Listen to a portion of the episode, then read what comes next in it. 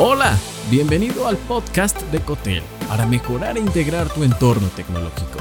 En este episodio, el reconocimiento de voz. El reconocimiento de voz no ha parado de evolucionar.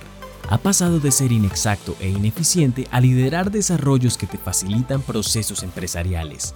Es así como hoy puedes apoyarte en algunas de estas tendencias para mejorar y optimizar el rendimiento de tu equipo de colaboradores. 5 tendencias del reconocimiento de voz en las empresas. Número 1. Centrado en las personas. Las personas al centro es una filosofía de diferentes tecnologías que brindan soluciones prácticas en los entornos empresariales. El reconocimiento de voz lo ha adaptado para pasar de ser tan solo un desviador de llamadas a una herramienta que puede llevarte tráfico al centro de llamadas de tu empresa. Estas funcionalidades se han logrado gracias a la inteligencia artificial, que pasó a ser parte de su composición.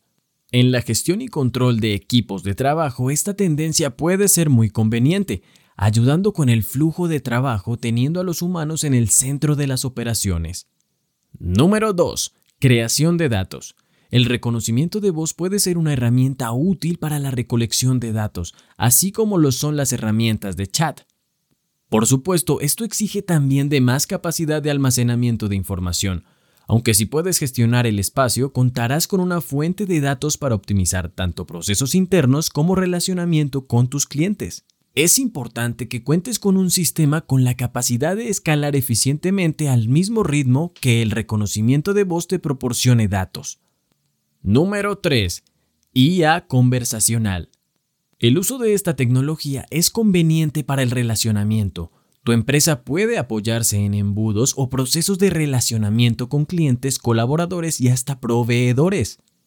Esta puede ser una utilización perfecta de generación de clientes potenciales para tu negocio, al mismo tiempo que te ayuda a gestionar consultas de nivel 1 y 2 y así tu equipo de atención se puede centrar en otras preguntas más avanzadas.